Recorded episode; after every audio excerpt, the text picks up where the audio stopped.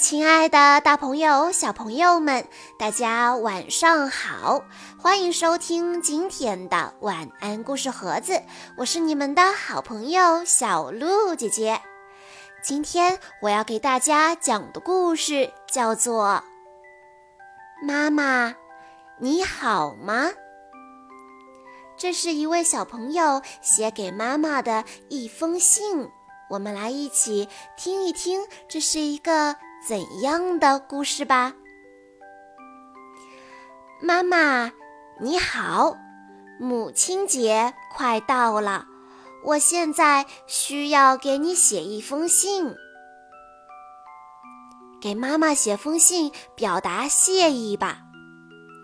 老师他很得意，他想出了这个主意，我只好努力的写。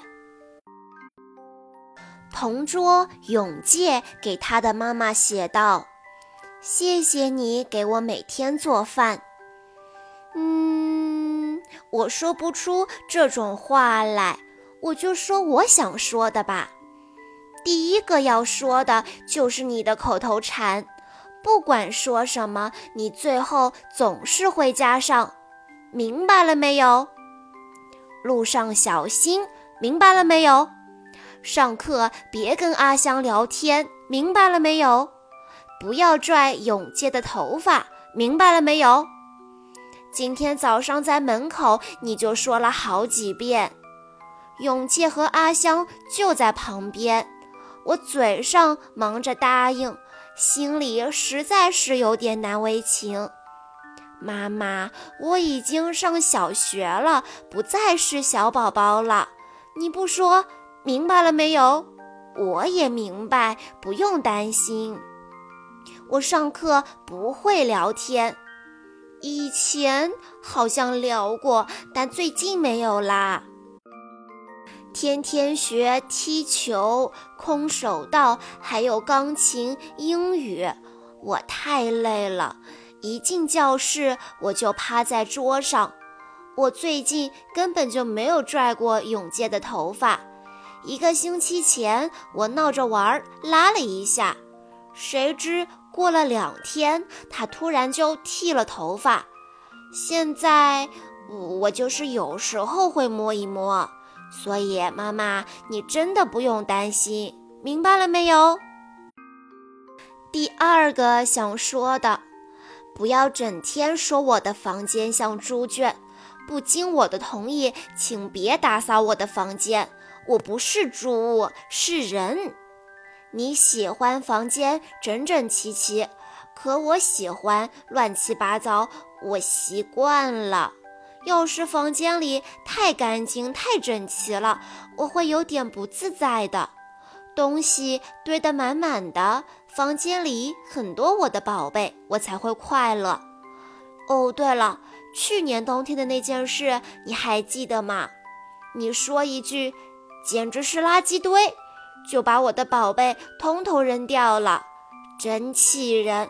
我一个多星期都没有理你，妈妈，你大概是不记得了，我可记着呢。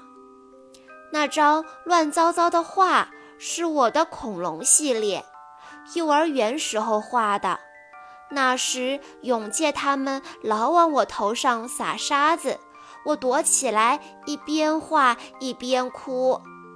在我的画里面，我可厉害了，嗷呜，嘴里就能喷发出火焰呢。那块蓝色的石头是阿香送给我的。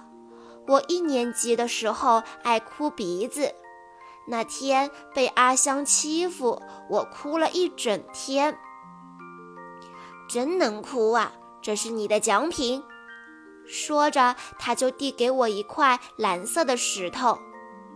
哭还得了奖励，不过从那以后我就不怎么哭了。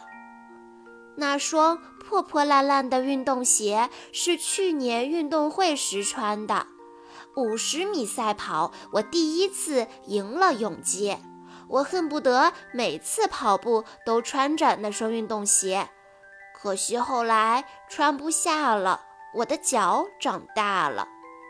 还有那个长颈鹿玩具是圣诞老人送的礼物。那时我是个小宝宝，爸爸也还在家呢。我整天咬呀啃呀，他的脖子都快被我咬断了，还发了霉。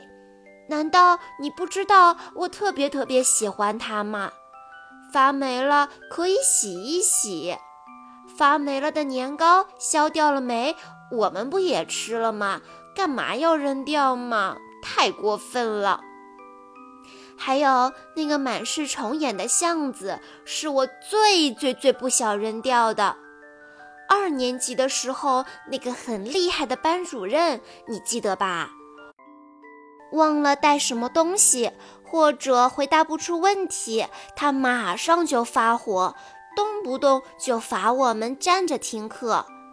有一次，我怕被罚，就躲进了学校的后山。那天你过来找我，连班都不上了。我以为你肯定会骂我，没想到你没有生气，一边说着“晚霞很漂亮啊”。一边和我一起捡橡子，就是那一次捡的橡子呀。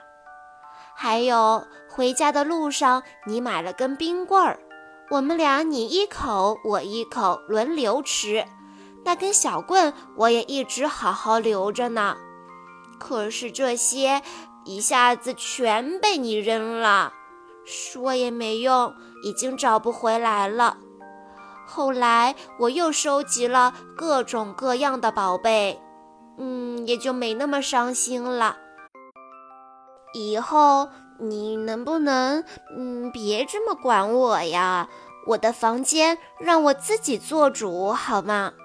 哦，对了，妈妈，你叮叮当当的做饭，稀里哗啦的洗衣服，一边跟我说带齐了东西没有？一边噔噔噔地踩着高跟鞋飞快地上班去，阿香特别崇拜你，说你真了不起呀。不过你也别太着急了，穿着高跟鞋摔跤那可不得了。嗯，不好意思，零花钱快花光了，我现在是个穷光蛋。母亲节只能送你一朵康乃馨，还有一沓洗碗券。洗碗券一天只能用一张哦。嘿嘿。妈妈你好吗？是一个关于孩子成长心理的故事。妈妈无论说什么都要加一句：“明白了没有？”但是故事中的小主人公觉得自己已经是小学生了。我早就明白，妈妈不用担心。妈妈还说，男孩的房间是猪圈，把他好多的宝贝都随便扔掉了。可是那些小东西都有着非常重要的意义呀。被啃得破破烂烂的长颈鹿，跟妈妈一起捡的满是虫眼的橡子，最后没有钱的小男孩送给了妈妈一份小小的礼物。于是小主人公给妈妈写了这样的一封信：“妈妈能理解吗？”小朋友们，你们有没有给自己的爸爸妈妈写过信呀？如果有时候你会觉得爸爸妈妈好像不太理解你心里的想法，那你也可以试一试用写信或者画画的方式告诉爸爸妈妈。这样的沟通方式没准会有特别好的效果呢。而且我也相信爸爸妈妈都是愿意听你们诉说心里的想法的。好啦，今天的故事到这里就结束了，感谢大家的收听。更多好听的故事，欢迎大家关注微信公众账号“晚安故事盒子”。我们下一期再见喽！